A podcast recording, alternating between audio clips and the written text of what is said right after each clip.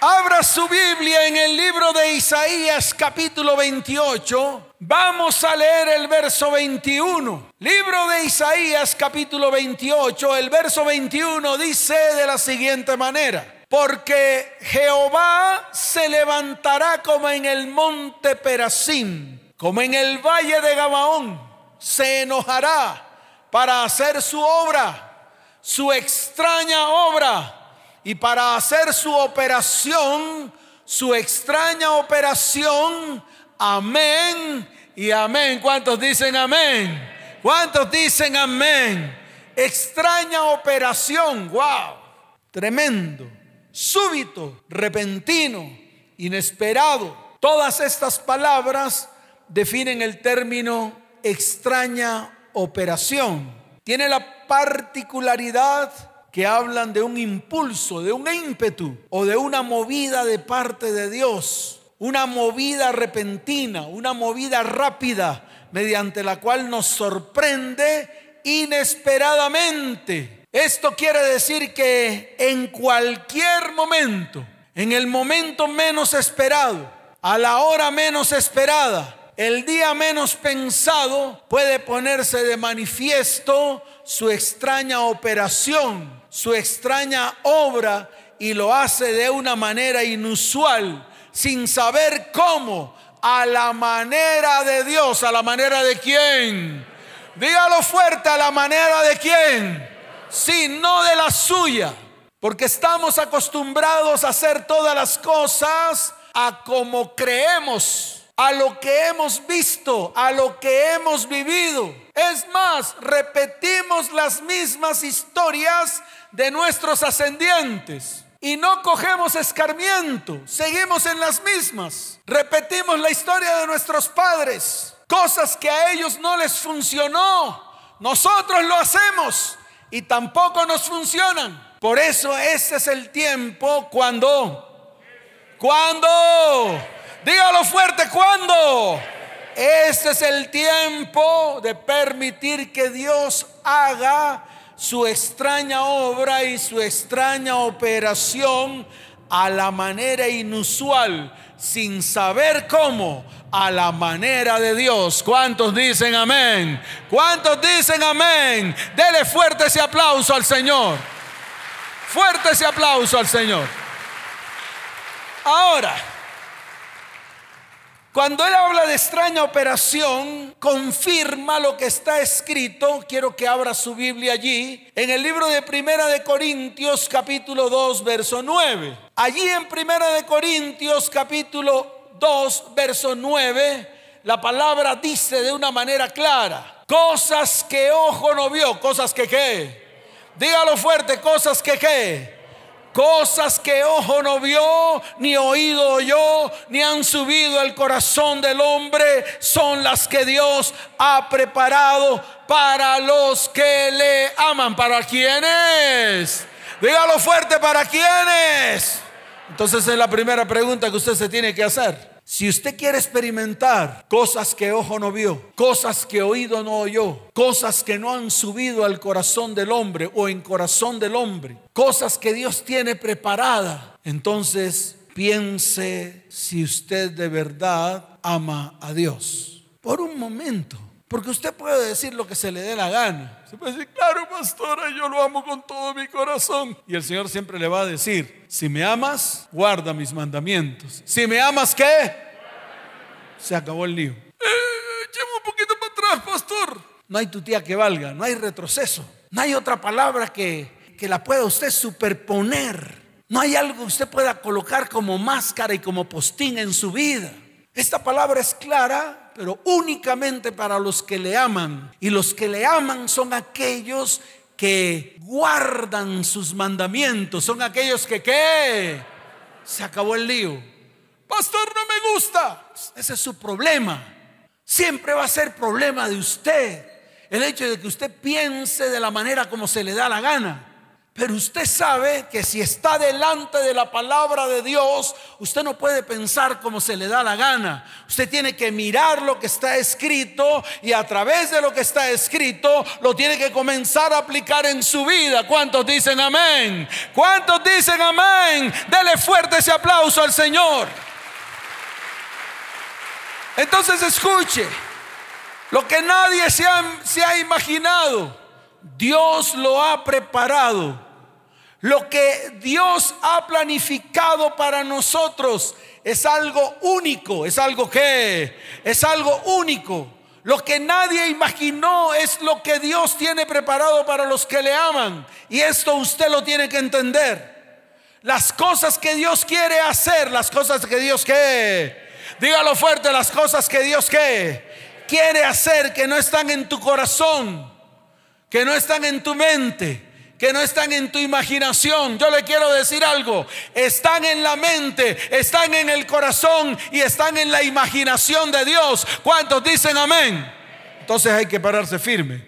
No hay que seguir haciendo lo que se nos da la gana. Hay que comenzar a hacer lo que Dios nos ha dicho que tenemos que hacer. Se acabó el lío.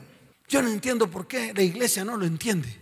Yo a veces no me explico por qué uno predica estas cosas la iglesia lo oye y uno ve a la iglesia haciendo lo contrario. Yo eso no lo entiendo.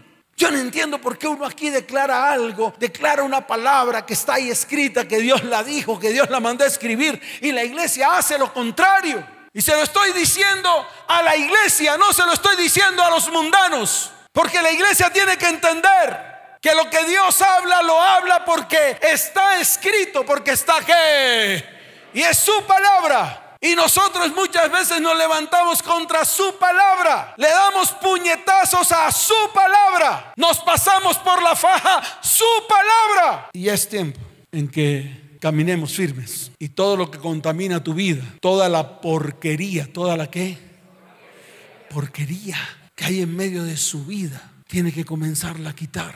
Vaya y límpiese. Vaya y límpiese con el agua de Dios, con el agua de vida. Porque el problema de la iglesia es que aún no se ha limpiado y está inmunda desde la punta de la cabeza hasta la punta de los pies, haciendo barbaridades, pensando barbaridades. Y ya es el momento. Dios está hablando de una manera firme para que la iglesia se ponga firme en este tiempo. ¿Cuántos dicen amén? Dele fuerte ese aplauso al Señor.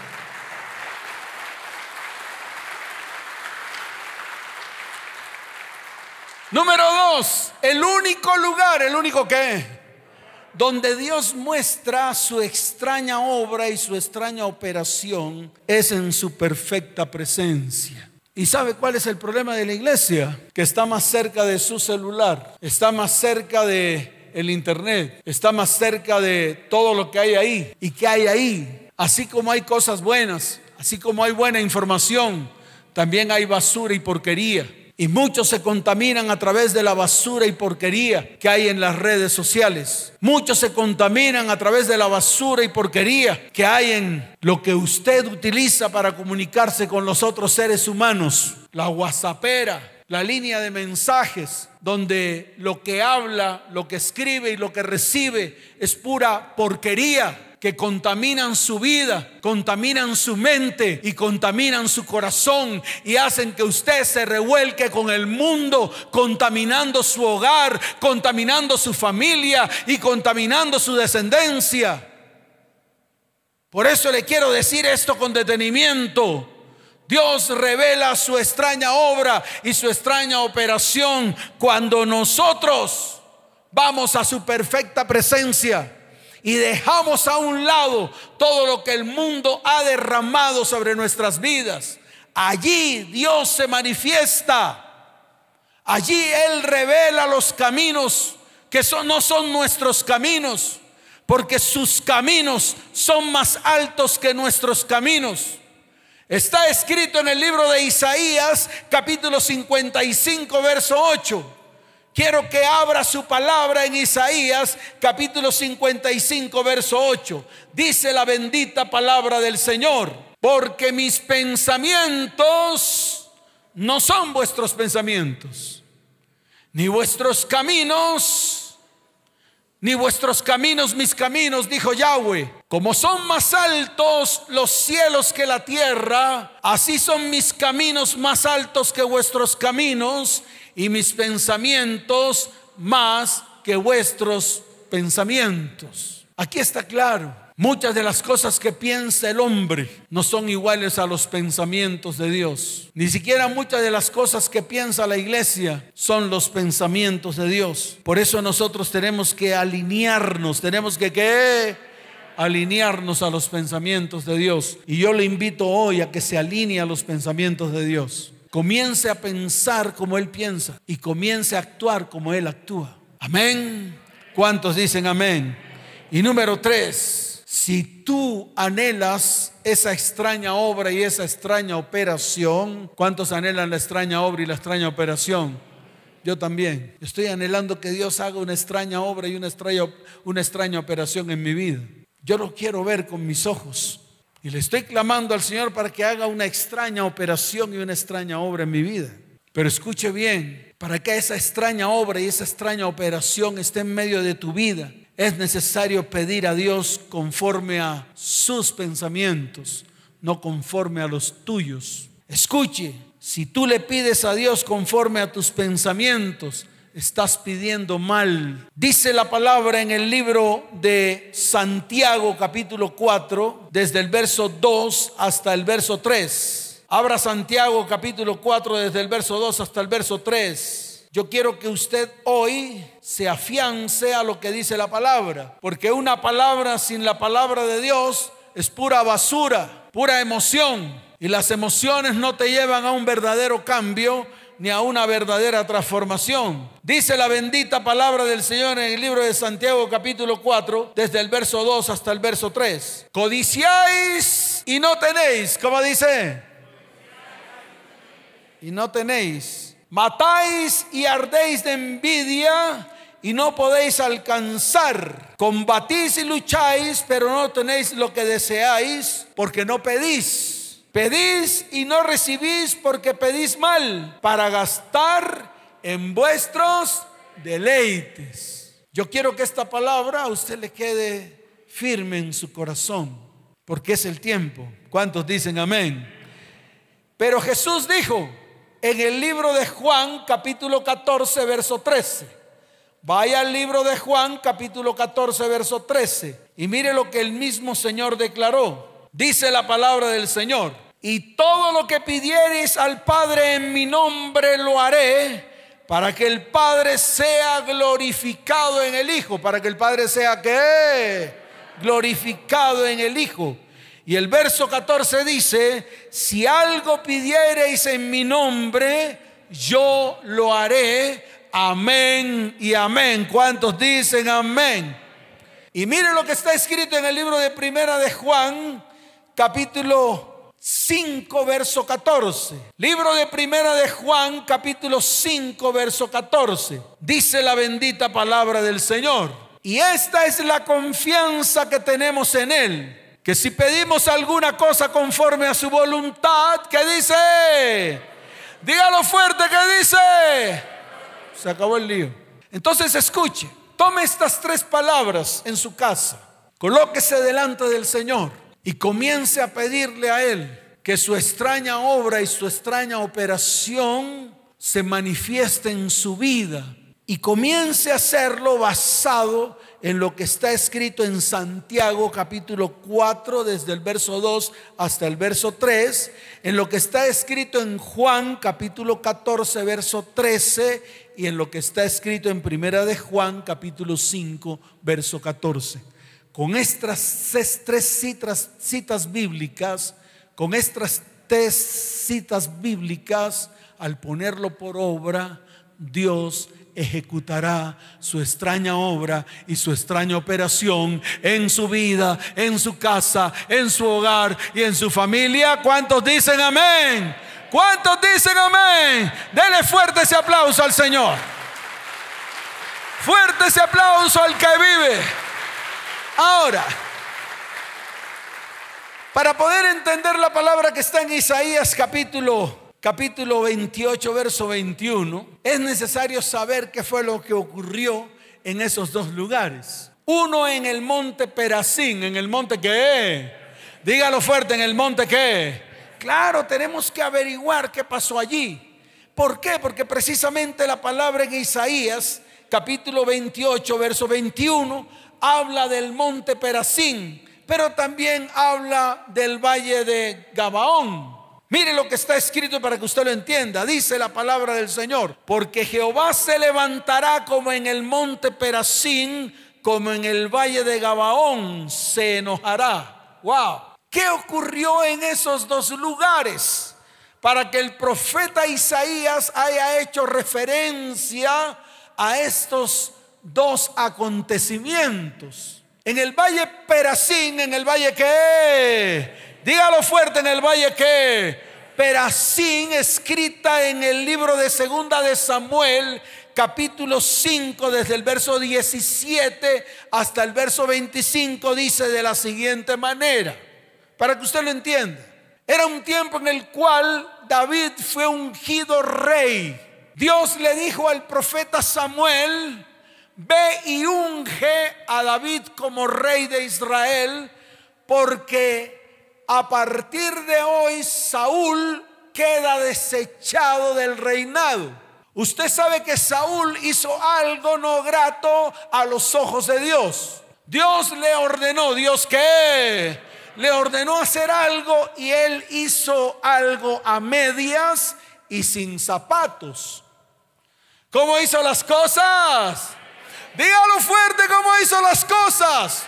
No diga como las hago yo, a medias y sin zapatos, pastor. Porque eso es lo que hacemos. Nosotros obedecemos a medias cuando nos conviene. Cuando no nos conviene, nos pasamos por la faja todo lo que Dios nos dice. Y eso fue lo que hizo el rey Saúl, por lo tanto fue destituido. ¿Fue qué? Destituido. Así que les estoy hablando a todos. Aquellas personas que hacen las cosas a medias y sin zapatos serán destituidas. Punto. Porque usted tiene que hacer las cosas como son, como Dios se lo ha ordenado, no como a usted se le da la gana, no como usted cree. Y ya basta. Dios destituyó a Saúl por hacer las cosas a medias y sin zapatos, como digo yo. Ay, pastor, ¿qué significa eso? Con medias y sin zapatos. Hago las cosas por la mitad. No concluyo, no lo hago correctamente, no lo hago como me lo ordenaron. Entonces Dios envía a Samuel a que unja a David como rey. Y él va y unge a David como, rey, como rey. Y los filisteos, los que, claro, unos enemigos tremendos y enemigos suyos también. Un día de esto vamos a hablar de los filisteos. Ya hablamos de Amalek. El próximo domingo vamos a hablar de Madián. Y de pronto el siguiente domingo vamos a hablar de estos filisteos incircuncisos que siempre andan merodeando su vida. Andan merodeando qué? Su vida. Y lo hacen para destruirlo. No lo hacen para hacerle cosquillitas en la barriga. No, lo hacen para aplastarlo. Y después que esté aplastado, ¿quién lo va a levantar? Dígame. Así de fácil es. Entonces escuche.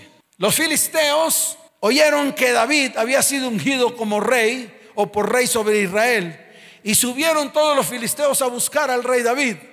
¿Para qué? Para hacerle cosquillas. ¿Para qué? No, para hacerle cosquillas, no. Deje de ser sordo. ¿Para hacer qué? Para matarlo. ¿Para qué?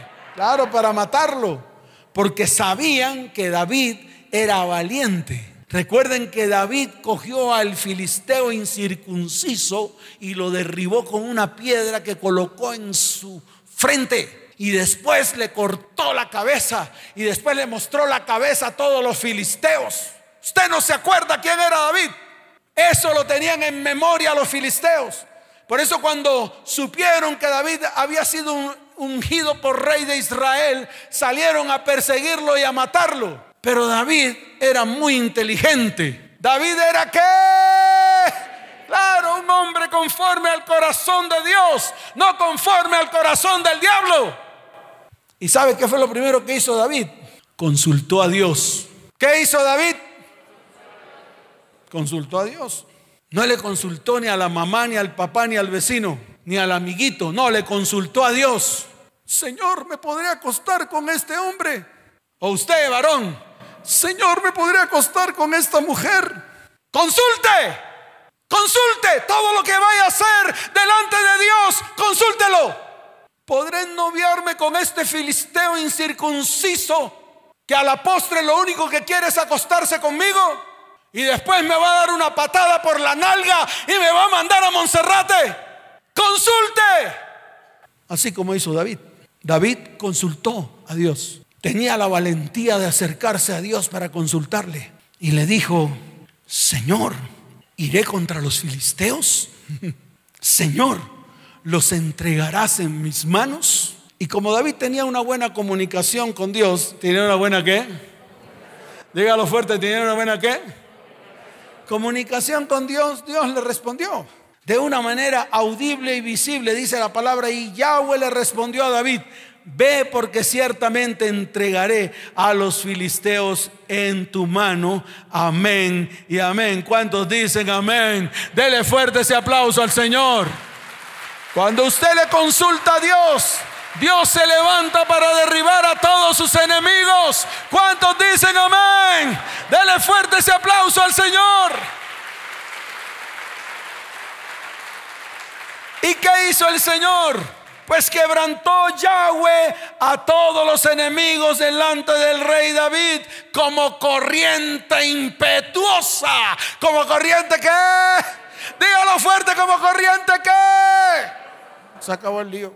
Entonces no haga más alianzas con los enemigos, ni se amanguale con ellos. Antes más bien levántese y consulte a Dios. El problema fue que los filisteos, ahí en ese lugar, en Baal Perasín, ellos regresaron nuevamente al rey David para matarlo otra vez. Y entonces Dios detuvo a David y le dijo, espérate un momentico, rey David, cálmate, deja de estar siendo emocional, tranquilo, espera, yo te confirmo, quieto, hasta que yo te lo confirme. Todavía no, cálmate, espera, espera. Eso fue lo que le dijo Dios a David.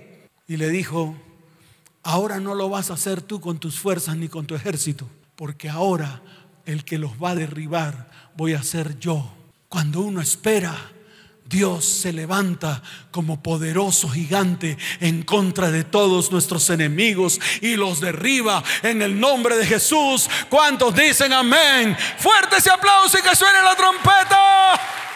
Que suene la trompeta. Fuerte ese aplauso al Señor.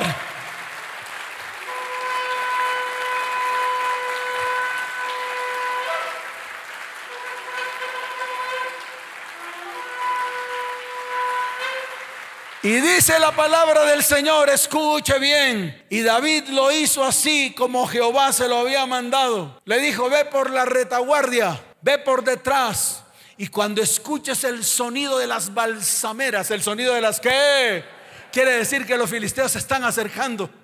Y entonces ahí cógelos y levántalos a balín, levántalos a espada, porque te los voy a entregar delante de mí. Y déjeme decirle algo, que David lo hizo como Dios se lo ordenó, al pie de la letra. Y dice, como Jehová se lo había mandado, e hirió a los filisteos desde Geba hasta llegar a Geser. ¿Cuántos dicen amén? Fuerte ese aplauso al Señor. Esas son las extrañas obras las extrañas obras que Dios hace, las extraña operación que Dios hace en el momento menos pensado. ¿Y qué sucedió en Gabaón? Wow, está en Josué capítulo 10, desde el verso 7 hasta el verso 15. Wow, esta sí es tremenda. Bueno, todas las de Dios son tremendas, pero estas son tremendas. Salió el pueblo de Israel a pelear contra los amorreos. ¿Contra quiénes? Todos los terminados en Eos. Los amorreos, los transmilenistas del cual usted se enamora, en la mañana y en la tarde está en un motel.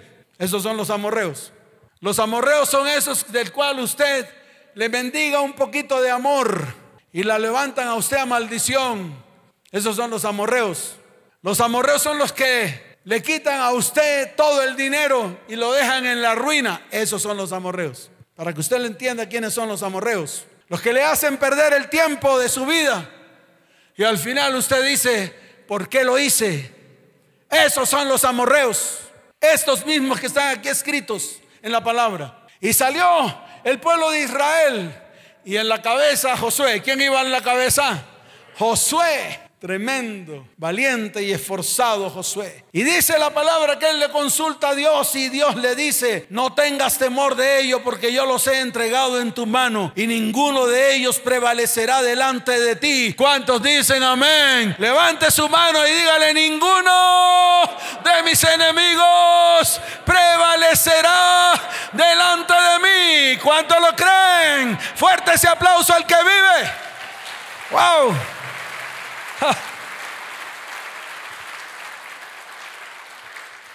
Y dice la palabra, y Jehová los llenó de consternación de delante de Israel y los hirió con gran mortandad en Gabaón. ¿Los hirió con qué? Josué tenía que terminar la obra, o sea, tenía que acabar con todos. Así como usted tiene que acabar con todos sus enemigos espirituales. Usted tiene que comenzar a acabar con esos enemigos espirituales. Se los voy a mencionar. Pornografía, masturbación, fornicación, adulterio. Esos son sus enemigos. Ruina, escasez. Usted no los puede dejar vivos. Usted tiene que arrancarlo de raíz de su casa, de su hogar, de su familia y de su descendencia, comenzando por su vida. Josué tenía que terminar con todos ellos. Y vio que el día, vio que qué.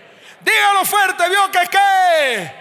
El día no le iba a alcanzar. Y entonces se paró y dijo lo siguiente, sol, como dijo, sol detente en Gabaón y tu luna en el valle de Jalón hasta que todos los enemigos hayan quedado destruidos bajo mis pies. ¿Cuántos dicen amén? Esas son las extrañas obras.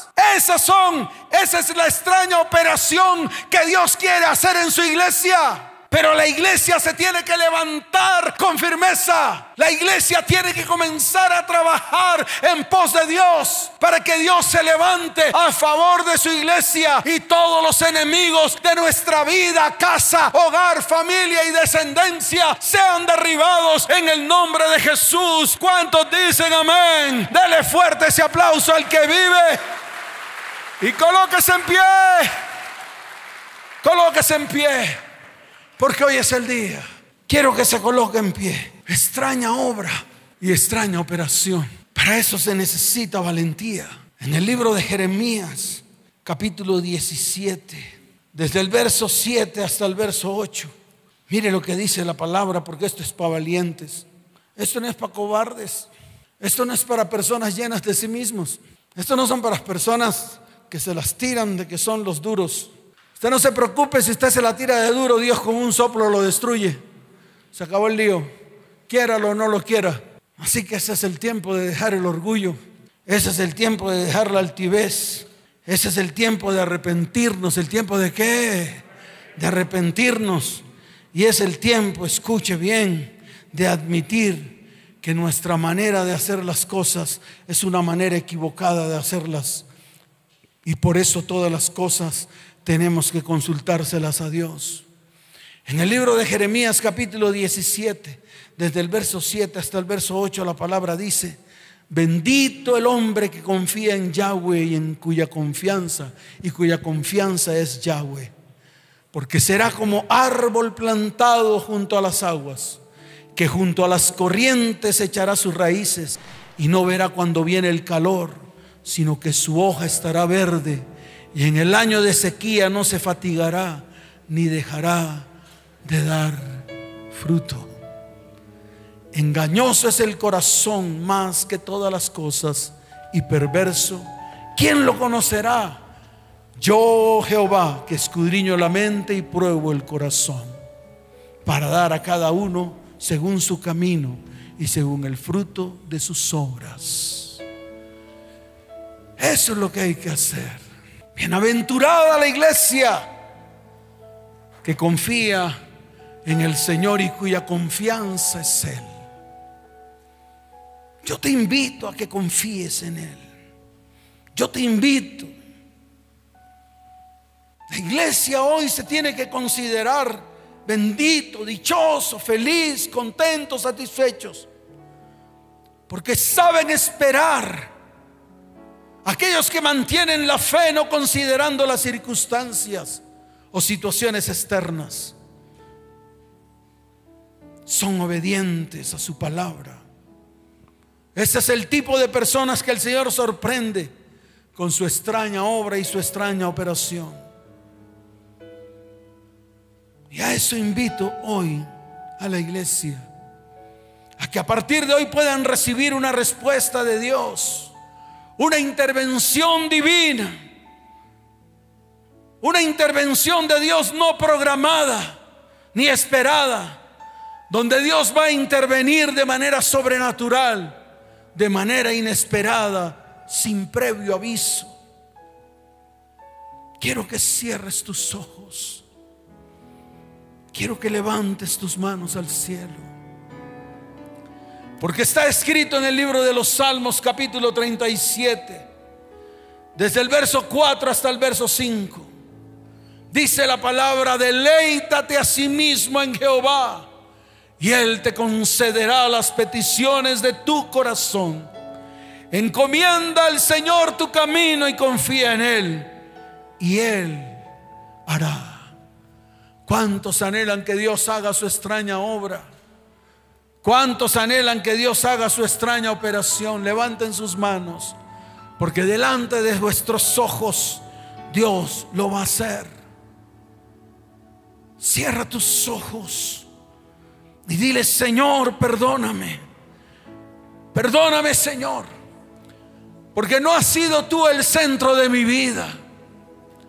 Mas hoy quiero que tú seas el centro de mi vida. Dígale, Señor, hoy me arrepiento por hacer las cosas mal delante de tus ojos. Hoy admito que mi manera de hacer las cosas no funciona.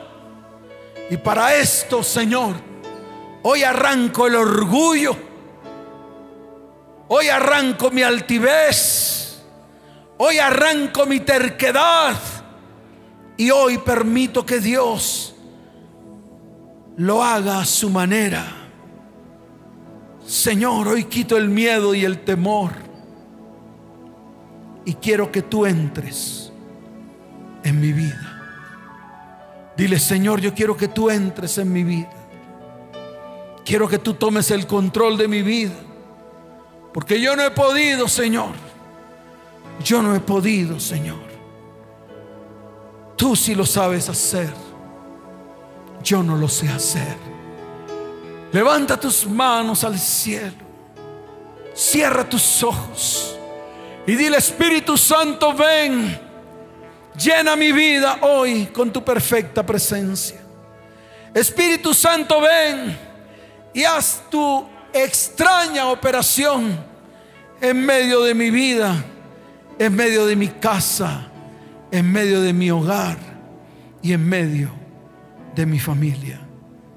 Te lo pido, Padre, en el nombre de Jesús. En el nombre de Jesús. Levanta tus manos, cierra tus ojos.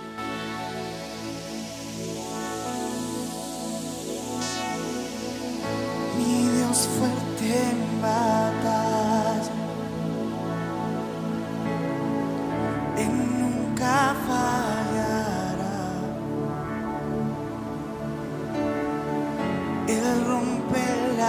cadenas. hay sanidad. Tu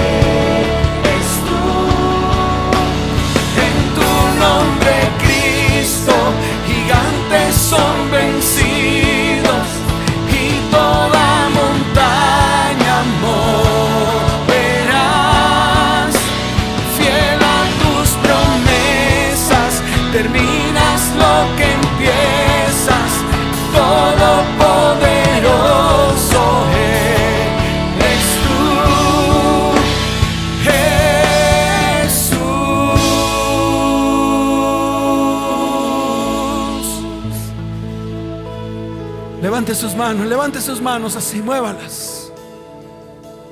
Hoy el Señor va a hacer su extraña operación en tu vida. Coloca tus peticiones delante del Señor, la más fuerte que tengas. No importa que para ti sea imposible. Para Dios no es imposible. Lo que es imposible para el hombre es posible para Dios. Así que deposita toda tu confianza en Él. Cree que Él lo va a hacer y Él lo hará. Levanta tus manos, iglesia, que delante de tus ojos esa extraña obra y esa extraña operación se hará. Se hará en tu vida, en tu casa, en tu hogar y en tu familia y en tu descendencia. Levanta tus manos, muévelas, muévelas, muévelas, muévelas, muévelas. Y ahora vas a decirle, Señor, en tu nombre, en tu nombre todos los gigantes son derribados. En tu nombre el milagro se hace en mi vida. En tu nombre esa extraña operación se hace en mi vida. En mi, en mi familia, en mi, en mi hogar, en mis descendientes. En tu nombre, gigantes son vencidos y toda montaña moverás, fiel a tus promesas. Nuevamente, en tu nombre Cristo, toda la iglesia, toda la iglesia va a decir, en tu nombre Cristo. Yo no oigo.